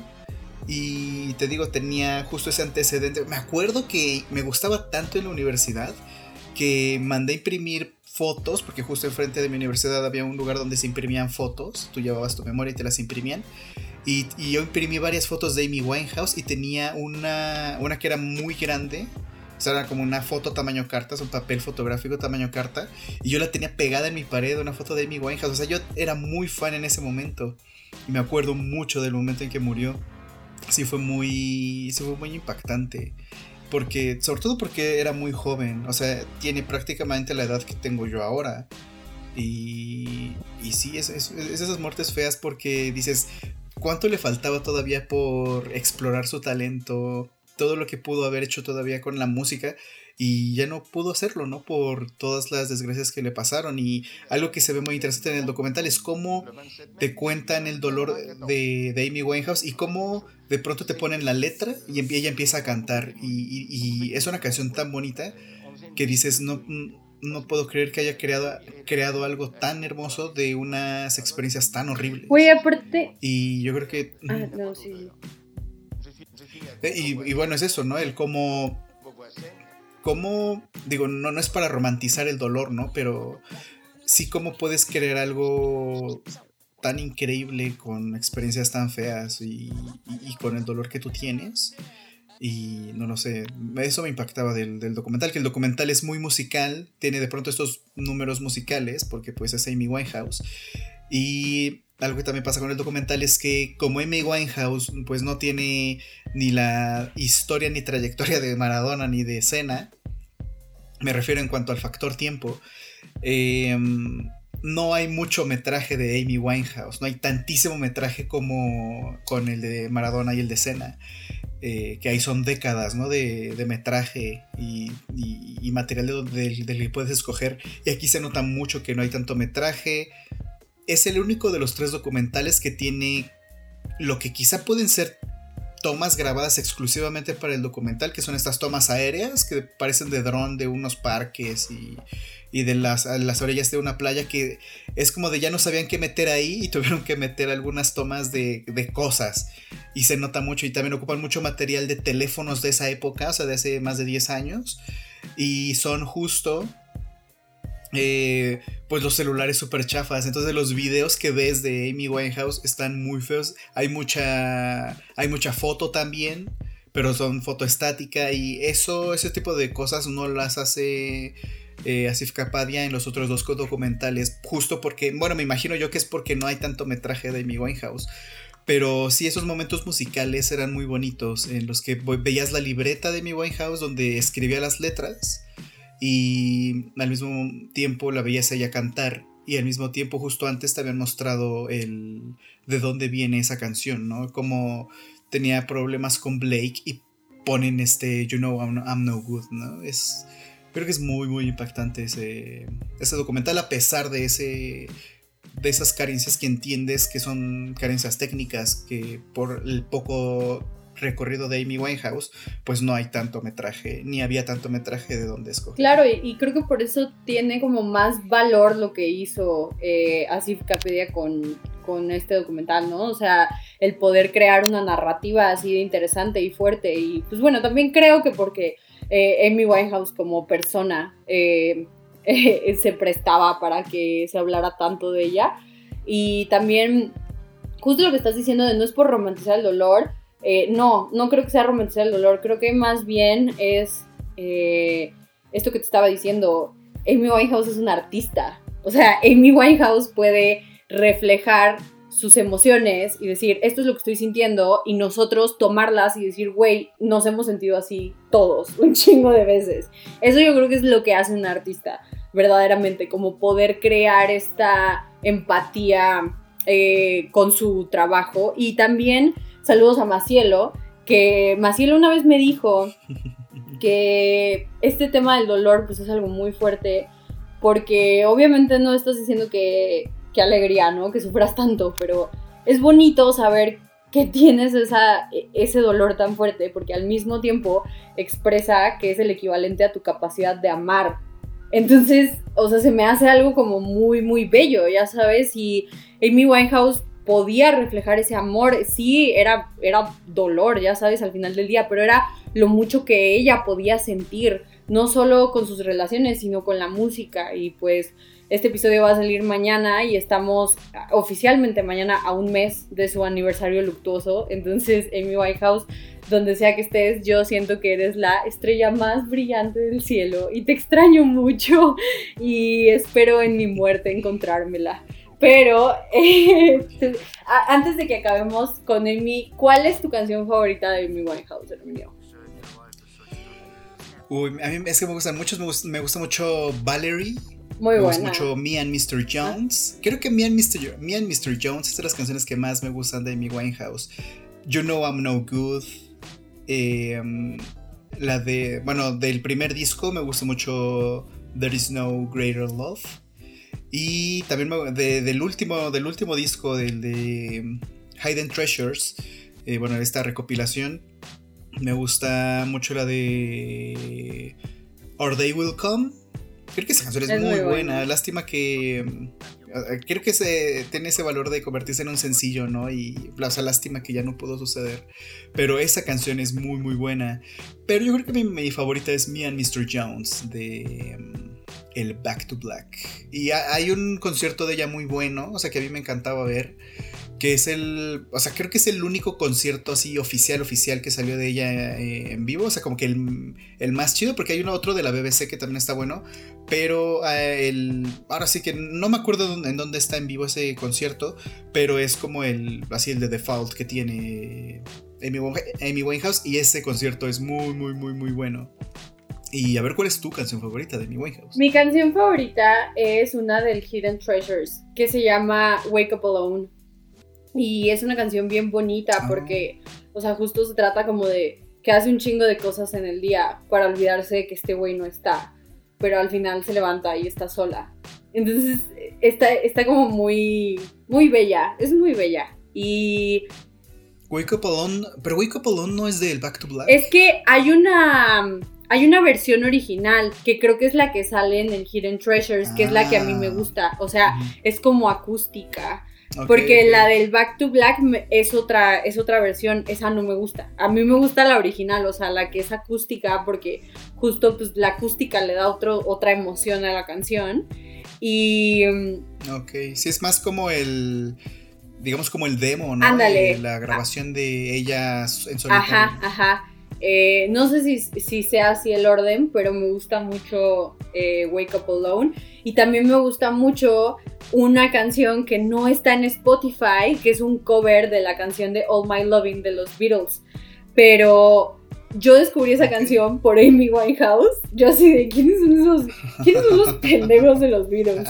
Este, y me acuerdo que escuché All My Loving y fue que, güey, esta es la canción más hermosa que he escuchado. Y yo pensaba que era de Amy Winehouse y luego me enteré que era de los Beatles. Y yo como, ah, ok. Y no está en ningún lado ese cover, pero es muy, muy, muy bonito. Bueno, en YouTube probablemente no lo he buscado. Este, pero me encanta el cover de All My Loving. Y Valerie yo creo que es de mis favoritas también. Ajá. Valerie es muy buena. Otro cover que tiene muy bueno sale en el de Hidden Treasures. Eh, es el de Girl, from Ipanema. Eh, creo que es una canción brasileña, la verdad no estoy seguro. Pero ella la canta muy bien. Ella, bueno, pues es que la voz que tiene, creo que ella puede cantar. No canta bien bueno, pudo cantar lo que se le diera la gana. Ajá, exactamente. Y esa canción, eh, Girl from Ipanema, es muy, muy, muy, muy buena. Estaba tratando de acordarme de otra, es que estoy buscando el disco. Es la de... Mm, ay, ¿cómo se llama? Es una colaboración que tiene con Nas. Es la de Like Smoke. Esa canción es muy buena. A mí me gusta mucho, mucho, mucho. En la universidad la escuchaba mucho. Like Smoke con Nas. Y ya, esa es creo que mi última canción favorita de Amy Way. Yo me acuerdo que el primer tatuaje que me quería hacer, súper emo, era We only said goodbye with words, I died a hundred times. Y aparte me lo quería hacer como a los 14, güey. O sea, de que, no era así de que tú qué vas a saber de sufrimiento, pinche la pendeja. O sea, de que me to me, ya sabes. Yo dándome zape a mí, pero definitivamente me quiero hacer un tatuaje de mi Winehouse, sobre todo porque la quiero mucho. O sea, la quiero muchísimo. Y pues. Eh, Diosita me la bendiga donde sea que esté. Queremos mucho a mi Winehouse en este podcast. Eh, y pues bueno, antes, antes de que me ponga a llorar, em, hay que hablar de un nombre, ¿no? Para neutralizar las cosas. o de otro hombre. Pues vamos a hablar rápidamente, ¿no? De, de, de Anton documental de Cena. Ayrton Senna em, es el documental, creo que con ese documental se ganó el premio Oscar a Sif Kapadia y fue lo que abrió, justo como lo que le dio la hablamos en, orden inverso de eso, de, cómo los fue estrenando. Está bien. Eh, pero eh, eh, Senna fue el primero que hizo de estos tres. Y fue justo, creo, lo que le abrió realmente paso en su carrera. Fue lo que hizo que él pudiera hacer los otros dos documentales. Tiene otras películas de ficción, eh, Asif Kapadia. La verdad no tengo idea, pero no se me antojan verlas. La verdad no se ven nada buenas. Eh, sus tres joyas son estos tres documentales. Y el primero de esos tres que hizo fue Cena, con el que se ganó la, el Oscar a Mejor Documental, según recuerdo. Y Cena es un documental sobre este piloto brasileño de la Fórmula 1. Te van contando también sobre su, su ascenso en, el mundo de la Fórmula 1. Y justo cuando... Eh, cuando, está en un punto muy bueno de su carrera, empieza esta, esta competitividad con el otro piloto que se llama Alain Prost. Y de eso va básicamente el documental, de esa, de esa competitividad que había entre ellos dos y en cómo él era una persona, él era, él era muy joven y también era una persona muy religiosa. Y de pronto él platicaba estas experiencias que tenía de como muy reveladoras, muy de eso, experiencias religiosas. Y eh, eh, creo que es un personaje me gusta cómo son cada uno de estas personas eh, que se hicieron famosas en una cosa totalmente distinta, pero al final el ese sentimiento de, triunfo, de empezar desde abajo y triunfar y después estar hasta arriba y, y, que eso se interrumpa abruptamente. Creo que es algo que están eh, hay en común en esos tres documentales y son disciplinas totalmente distintas. O sea, es la Fórmula 1, el fútbol y la música. son cosas que no tienen nada que ver a simple vista. Y sin embargo, tú ves cómo se sufre igual, se, se goza igual también. O sea, ves cómo goza la fama Maradona, como ah, en cierta medida la goza Amy Winehouse. Y también le pasa a, a Senna. Y mm, yo la verdad es que no sé nada de la Fórmula 1, hasta apenas ahorita estoy aprendiendo un par de cosas, pero eh, justo este documental me lo recomendó una amiga que se llama Roberta. Entonces mando muchos saludos porque ella me dijo, ¿ya viste Cena? Dije, no he visto Cena. No, tengo idea de, quién es, de qué es ese documental ni nada. Entonces fue justo cuando en ese momento descubrí que Cena lo dirigió eh, Asif Kapadia. Y, eh, y dije, ah, eh, Asif Kapadia también dirigió Amy. Entonces fue de ahí que, esto fue este año, o sea, ni siquiera tiene años, fue este año, fue hace unos meses, o hace un mes creo, hace como mes y medio, algo parecido. Y por eso fue que probablemente estamos haciendo este episodio, porque fue que identifiqué la figura de, Steve Capadia y de cómo él hace los documentales con puro material de archivo. Que de, de nuevo es una cosa súper interesante y es muy desafiante, porque lo típico siempre es hacer el documental de entrevistas y tienes ahí constantemente a las, a las personas que están a cuadro simplemente contestando preguntas, que claro, en muchos documentales es necesario, pero a mí me parece muchísimo más ingenioso el crear algo con puro material de archivo y cómo creas toda una estructura, todo un montaje que es cinematográfico y creo que Cena personalmente creo que es el mejor de los tres. Eh, creo que es el mejor, y pues, supongo que por eso ganó el Oscar, es el mejor en cuanto a técnica. Sobre todo en cuanto a técnica. La historia de Amy Winehouse creo que es más pop que incluso que la de Maradona. O sea, la de Maradona eh, siento que es alguien del que ya se ha hablado mucho. Pero... Y bueno, el documental de Amy salió justo después de que Amy muere. Eh, pero el de escena creo que es el que en el que brilla más el talento de Asif Kapadia. Y... Mm, de, todos los, de todas las disciplinas, la que se, de las que se me hace menos cinematográficas es la Fórmula 1. Es decir, hay películas sobre. hay películas sobre la Fórmula 1, hay películas sobre la música, pero no hay tantas películas sobre el fútbol. El fútbol se me hace cero cinematográfico. Y sin embargo, logra darle una estructura y, logra que visualmente sea atractivo. Y la Fórmula 1, como es puro material de archivo, pues sí ves mucha.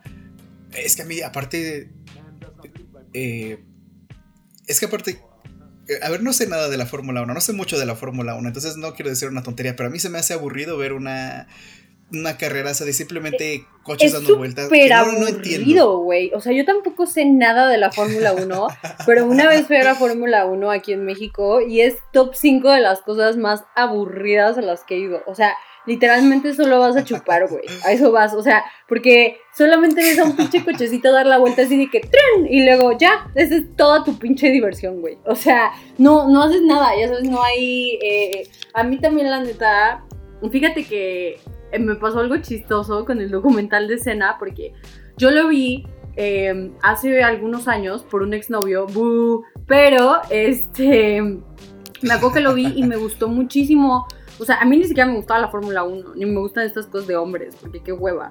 eh, porque soy morra.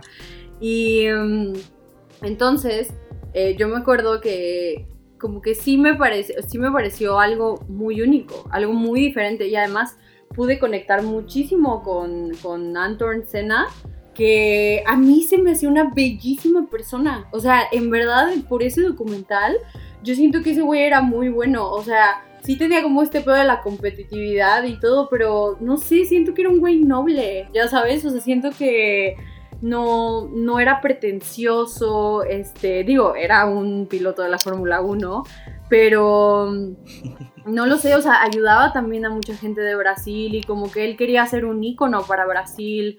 Y a pesar de que. ¿Y sabes por qué siento que era. que neta era chido? Porque ese güey ya había nacido millonario. O sea, ese güey no tenía que probarle nada a nadie. Más que a él mismo. Que fue lo que lo terminó matando. O sea, es que. Eh, eh, cuando, eso fue lo que lo terminó matando. Literal, como su ego. O sea, porque estuvo, estuvo muy, muy, muy cerca de lograrlo, de que, güey, ya, o sea, ya te puedes retirar, ya sabes de que ya no hay pedo, o sea, ya nos probaste, ya, ¿cuántas veces ganó la Copa Mundial? Como cuatro veces, ¿no?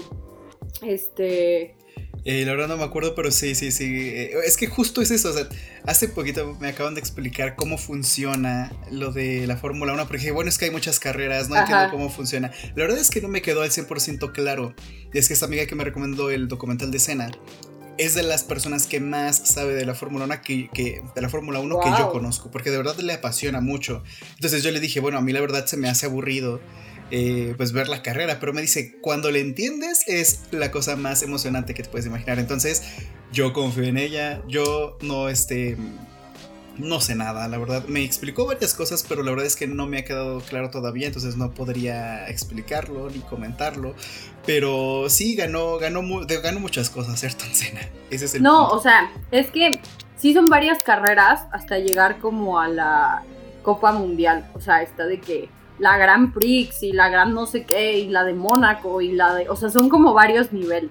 Porque hay una película muy chida que sale este güey que me encanta, um, Daniel Bru. Y él sale como Nicky Lauda. Y sale. Es la de. ¿Cómo se llama? Rush. Con este. Con Chris, Hemsworth. Ajá. Y Chris Hemsworth es la, el gringo de. Pues sí, creo que sí es gringo y pues cómo traen esta riña. Así. O sea, yo me acuerdo que después de cena fue de que quiero ver más de estas mierdas. O sea, quiero ver coches moviéndose, pero hay pocas películas que son buenas. No voy a ver Rápido y Furioso tampoco. Eh, Rush es muy buena. Rush es una gran película que creo que también habla muy, muy bien de, de este tema de las carreritas, de, de, sus, de sus carritos chocones. este, es que me encanta hacer esas cosas que como que le bajan el título a lo que realmente son, ya sabes, como de ahí sus carritos chocones. Este, como mi mamá que le dice a David Bowie el mono que me gusta, güey. O sea, imagínate decirle a David Bowie así. Y el mono así me dice, de que, ay, te compré una playera del mono que te gusta, Bowie. Pues mira, fíjate a propósito de eso, mi mamá Midsommar le dice la película. La película, es, me encanta, me encanta eso, me encanta eso de las mamás, o sea, en verdad, solamente quiero ser mamá por eso, ya saben, y hay tus monitos. Pero así le digo a, las, ahora ando también así me dice, de que, ay, el mono que te gusta, ya sabes, para referirse a algo que me gusta y me da mucha risa. Entonces sí, cuando, cuando vi cena me interesé por los carritos chocones, pero lo, lo interesante de escena es que él eh, siempre le gustó el tema del go-kart. Y esto es real, no estoy demeritando nada. O sea, él empezó con los go-karts. Y hay una parte muy bonita donde él la describe como la mejor etapa, que justo eso sale al final del documental, donde él habla de la mejor persona con la que compitió, que aparte me mamó que ni siquiera, o sea, ni siquiera fue con Alan Prost, que neta era el único güey que le daba batalla. O sea, verdaderamente. Y no pudo, no se lo dio, no le dio el mérito. Así que no te voy a reconocer, cabrón. Entonces, eh, en los go-karts, él como que era, era su mejor momento porque no había políticas de por medio, no había dinero de por medio y pues obviamente la Fórmula 1 se compone de un comité de señores horribles que deciden un chingo de pendejadas y hay mucho dinero de por medio y hay mucha política de por medio, entonces no son, no son precisamente algo objetivo, ¿sabes? O sea, no es como, como lo que le gustaba a Cena, que era verdaderamente competir y ganabas porque eras el mejor y punto. Entonces, cuando su familia dice, oye, pues este güey quiere dedicarse a los cochecitos, es como, bueno, está bien, vamos a apoyarlo a que se dedique a los cochecitos, porque su familia tenía el dinero para apoyarlo. Entonces, a mí lo que me gusta es que neta este güey fue como de que yo voy a comprobar que soy el mejor, pero te digo, no, no se me hacía un güey pedante, o sea, no se me hacía como grosero. Él, al contrario, era atento con la gente. Eh, estaba guapísimo, estaba guapísimo. O sea, las reporteras, ¿no viste cómo se volvían locas? Güey, yo. Sí, sí, o sea, de que full yo. Me pones ese güey, yo no sé qué hacer. O sea, se me hacía guapísimo, tenía muchísima, tenía, tenía mucho ángel. Siento que tenía, y eso que es lo que tú dices, o sea, eh, esto es puro archivo, o sea, son puras cosas como recopiladas, ni siquiera tenemos algo como de él, de que una entrevista que le haya hecho a Capedía, ya sabes, o sea, siento que él tenía mucho ángel, que su persona tenía mucho ángel, y de hecho, cuando él se empieza a meter en problemas con la Junta y con los señores esos horribles de la Fórmula 1, es por temas de seguridad, lo cual a mí se me hace neta así una pendejada, porque o sea, él lo único que quería era que todos estuvieran a salvo. Entonces, cuando al güey le decían que no, de que no, porque hubo una parte donde creo que fue el presidente y dijo así de que la mejor decisión es la mía. Así de que, güey, cuando yo vi eso, dije, sí, sí, sí, perra madre. O sea, güey, neta, el no tomar. Aparte, lo más cabrón de este documental es que desde escena no hay un accidente así de fuerte. O sea, está, está muy duro lo que voy a decir, pero él se tuvo que morir para que la pinche Fórmula 1 tomara a consideración todos los riesgos que tenía, que tienen las carreras. O sea, porque creo que no se lo tomaban lo suficientemente en serio. Y él intentó advertírselos mucho tiempo. Hay muchas cosas de tecnicismo que yo no entiendo del documental, porque te digo, no sé de la Fórmula 1. Pero lo que sí entendía era que él les decía, güey, es que esto está mal porque tiene que ir de este lado, porque si no va de este lado pasa esto. Y, o sea, como que en ese momento lo entendía para fines eh, prácticos, ¿no? Del documental. Y me hacía mucho sentido, era como, güey, claro, o sea, este güey solamente está velando por la seguridad, no fue algo que el güey se sacó para hacer trampa, o sea, el güey sabía que era el mejor pinche piloto, digo, el Alan Prost le hacía competencia, chalala, pero...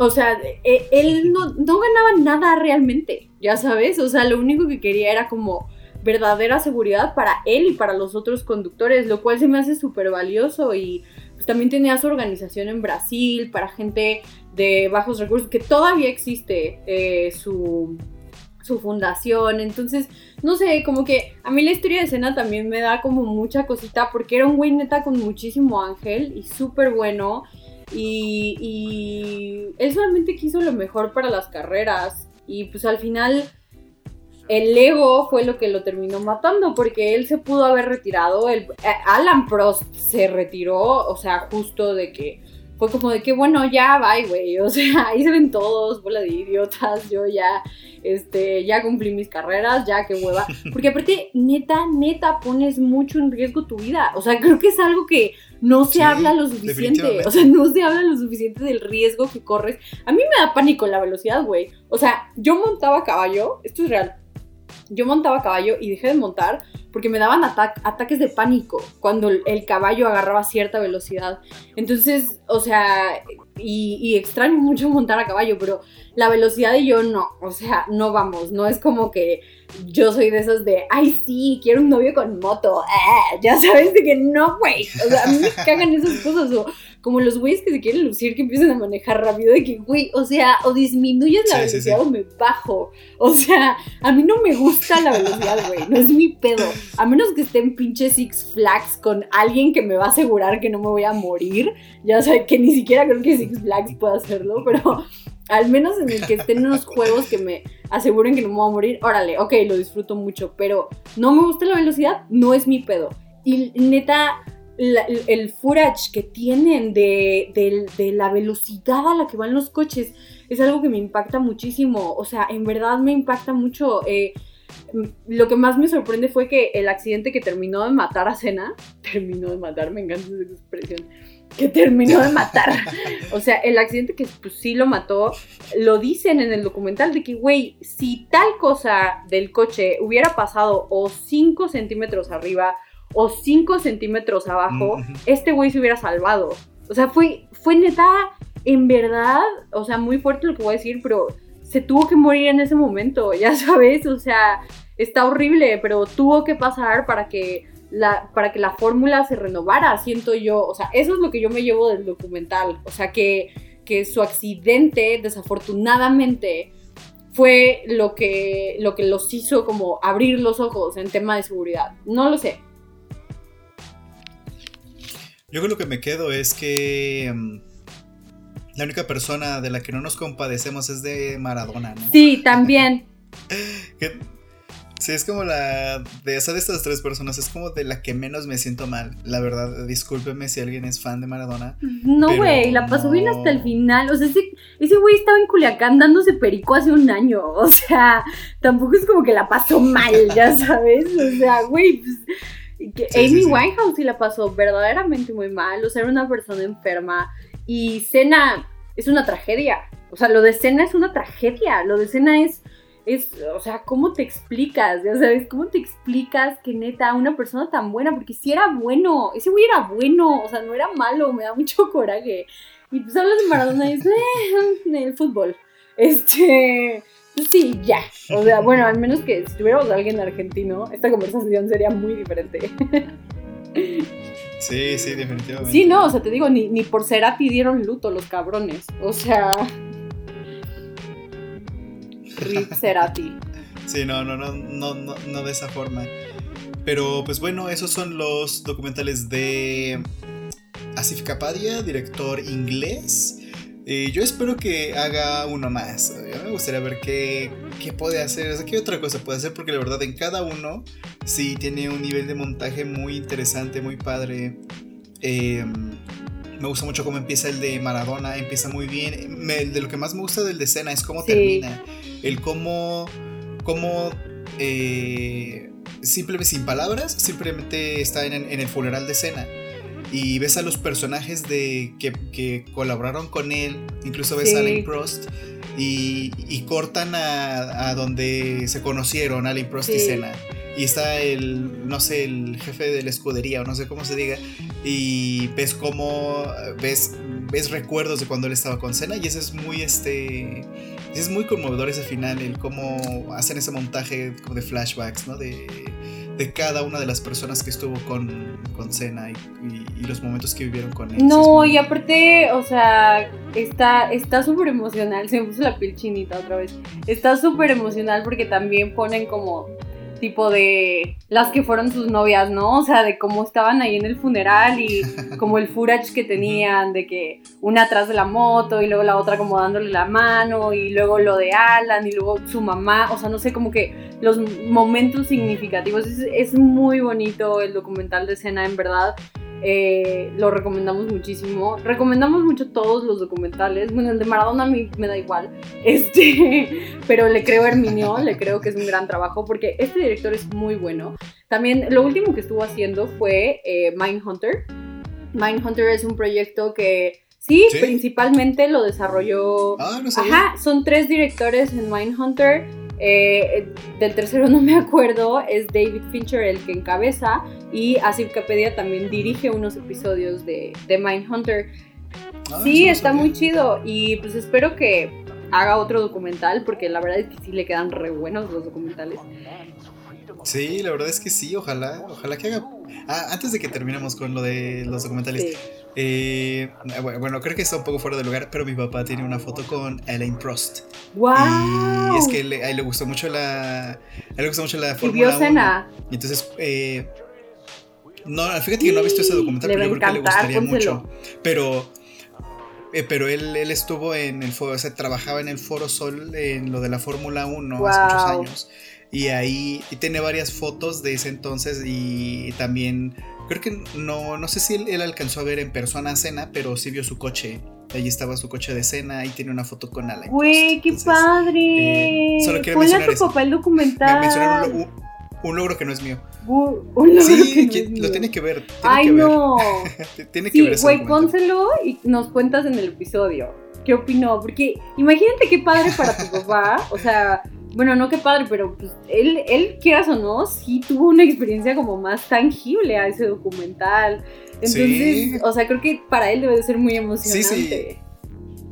sí porque yo, yo, yo vi a Alain Prost y después vi la foto de mi papá y dije, ah, es el de la película, es el que sale sí, en Sí, sí, pónselo. Entonces, para él que lo vio y que sabe quién es, pues sí, seguramente. Ay, yo, neta, mi comentario fuera de lugar va a ser que todo el documental me moría de amor por Senna. O sea, es de que no puedo lo guapo que está este hombre. O sea, es que no sé, no sé si me gustaba neta por su personalidad, porque te digo que tenía muchísimo ángel.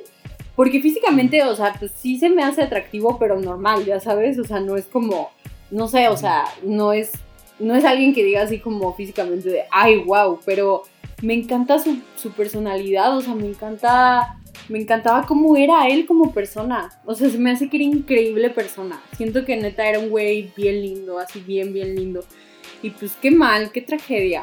Pero pues vean los documentales, chavos. Y si pueden, dense una vuelta por Mindhunter, que sí está bien, bien chida. Y vamos a pasar a los saludos. Eh, que yo creo que. Ajá, eh, te iba. Eh, perdón que te interrumpa, pero te iba a decir que lo. Creo que primero podríamos mencionar a las personas que se unieron al Patreon, que parte de, mm, de las recompensas es mencionar sus nombres, entonces yo los voy a mencionar. Eh, tenemos, a ver, espérame.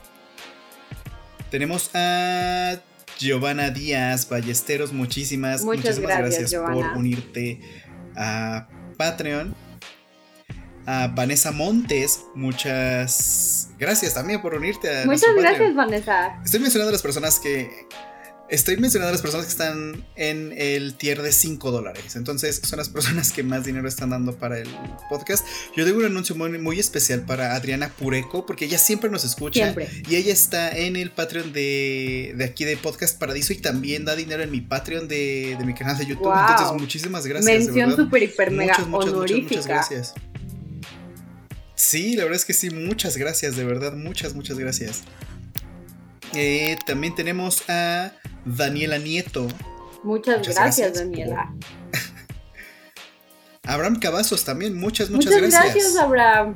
Y por último tenemos a Axel Novoa. Muchísimas, muchísimas gracias también por unirte a nuestra campaña de Patreon. Muchísimas gracias, Axel, persona que no conozco y no he tenido una relación on and off con él desde que tenemos 15 años. Muchas gracias. No tengo idea de quién es este donador, este, pero gracias. Y ahora sí podemos pasar. Ah, bueno, esas son las personas que nos están dando 5 dólares en Patreon. Muchísimas gracias, gracias, de verdad. Que gracias a todas las personas que se están uniendo. Ya saben, si quieren eh, tener contenido exclusivo, pueden unirse a patreon.com, diagonal podcast paradiso. Vamos a mm, ponerlos bien los links esta semana para que tengan un acceso más rápido a los links. Y ya con un clic puedan darle puedan darnos nuestro sí, dinero. Lo que pasa, lo que, pasa es que tampoco le hemos dado como tanta promo porque no hemos tenido, eh, pues, la promo como tal. Tiempo. No hemos tenido la promo como tal, entonces por eso no, no, nada más en el episodio. O sea, fue que lo mencionamos en el episodio pasado. Este, pero ya pronto lo, lo vamos a hacer y vamos voy a, a comenzar con los saludos de eh, los saludos normales de la gente común y corriente. Ay, bien culera, ¿no? No, no es cierto, estos grandes seguidores que nos escuchan todo el tiempo y por eso les vamos a dar su saludo. Que quiero hacer eh, un comentario muy importante. A partir de un comentario, más bien, em, una nueva regla. Nueva regla en Podcast Paradiso. Cuando quieran su saludo, por favor pongan el emoticón abajo de las imágenes del feed de Instagram. ¿Por qué? Porque cuando son en historias o cuando son mediante mensajes directos, se llegan a perder los mensajes y muchas veces queremos saludarlos, pero no nos aparecen. Entonces, por supuesto que nos encanta que compartan las historias, o sea, síganlo haciendo, nos fascina, eh, obviamente los vamos a seguir compartiendo, pero por favor, ahora en adelante pongan su emoticón abajo de la imagen del feed de Instagram, por favor, por favor, para que podamos saludarlos, ¿ok? Eh, quiero saludar a Sunflowers in the Road, que siempre, siempre religiosamente nos escucha. Siempre comenta. Eh, estos son de Black Swan, porque no sé si te acuerdas que la última vez como yo estaba convaleciente, eh, no pude, no pude. Fíjense amigos, que yo los quiero más porque Herminio. ¡Ah! porque Herminio se fue a Las Vegas y no quiso grabar el episodio. Y yo, convaleciente. Sí, es que desde Las Vegas no. desde Las Vegas. eh, Regins PG, muchas gracias por escucharnos. Carrusel de Doritos y Elicast, muchas, muchas gracias por escucharnos. Eh, también tenemos a Karen He. Gracias por escucharnos. Ella nos pone un corazón blanco, un cisne, unos, eh, unas zapatillas de ballet y un corazón negro. Eso está muy interesante. También tenemos. Ah, también a mí se me había pasado uno desde hace mm, tres semanas. Me parece que el mismo día que grabamos nos, nos mencionaron en una historia. Ese saludo es para Daisy Reyes. Muchísimas gracias eh, por escuchar el podcast. No me acuerdo, fue el de 500 días con ella, ya no me acuerdo, pero ahí está su saludo que eh, se nos había pasado. Arroba bajo en Instagram nos pone Amo el podcast, llevo toda la mañana escuchándolos y con muchas películas pendientes por ver. Gracias por esto. Eh,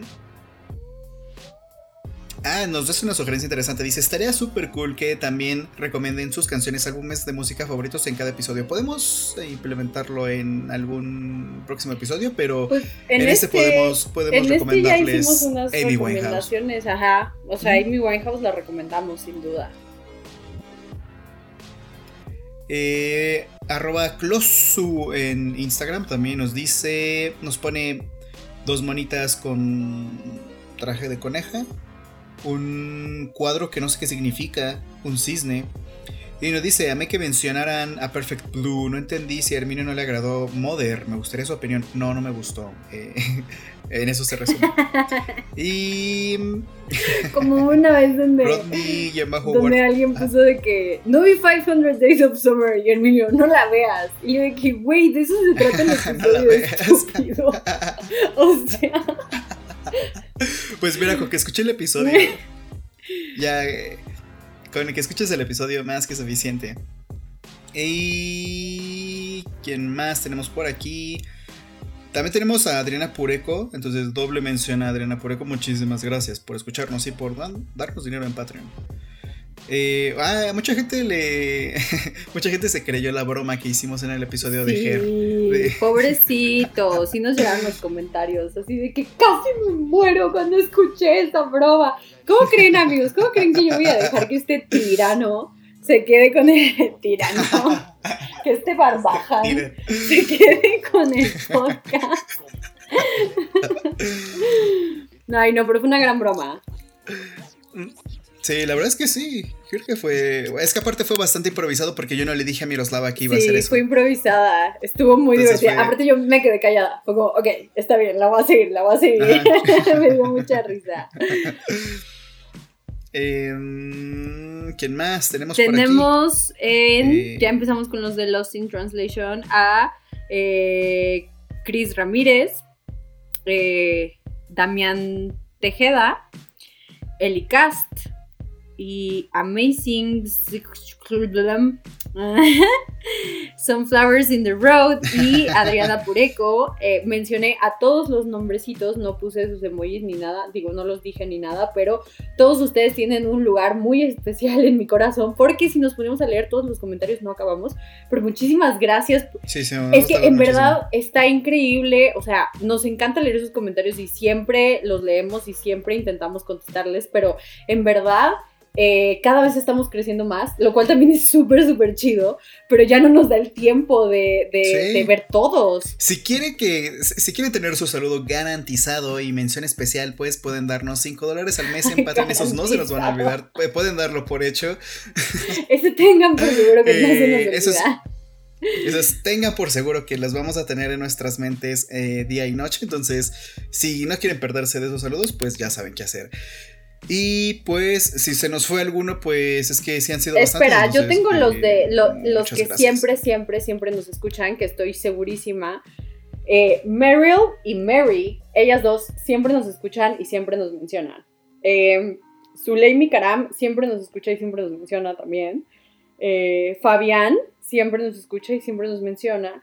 Y Juan David Alvarado, por supuesto, como siempre, siempre nos escucha y siempre nos menciona. Y pues ahora sí, eh, Mara Suárez siempre nos escucha y siempre nos menciona. Muchas gracias por escucharnos. Eh, y creo que ahora sí ya se nos perdieron los otros. En verdad estamos intentando que no, que no se nos pierdan, pero por favor pongan sus emojis abajo de la imagen del feed para que no se nos vaya su saludo. Por favor, por favor. De ahora en adelante así va a ser para asegurarnos que podamos saludar a todos. Y bueno, ¿cuál va a ser el emoji de, de ahorita? Yo digo, Mm, yo digo ser- que unas ajá, notas musicales por Amy. O un- puede ser un cochecito de carreras. un cochecito cena, de carreras. Y pues ya, porque Maradona nos va Balón de vez. fútbol. Este, un, perico por wow, Maradona. sí. Si quieren incluir a. ¿Soy perico? No sé si hay perico. Si hay en- perico.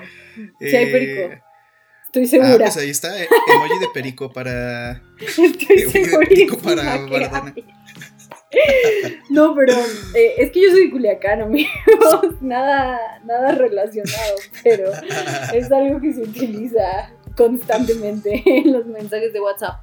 Entonces nos pueden poner un perico por Maradona. Nos pueden poner eh, unas notitas musicales por Amy Winehouse, mi reina hermosa, y nos pueden poner un cochecito por cena. Eh, recuerden seguirnos en nuestras redes sociales, arroba podcast paradiso en Instagram y en Twitter. Y por favor, muy importante, no olviden suscribirse en Spotify, les voy a dar un segundo. Lo suficiente para que se hayan suscrito. Si no, suscríbanse después. Y eh, pues ya tenemos el, el Patreon, entonces nos pueden apoyar económicamente porque tenemos hambre. Y pues nada, muchísimas gracias por escucharnos y nos escuchamos la próxima semana. Hasta pronto.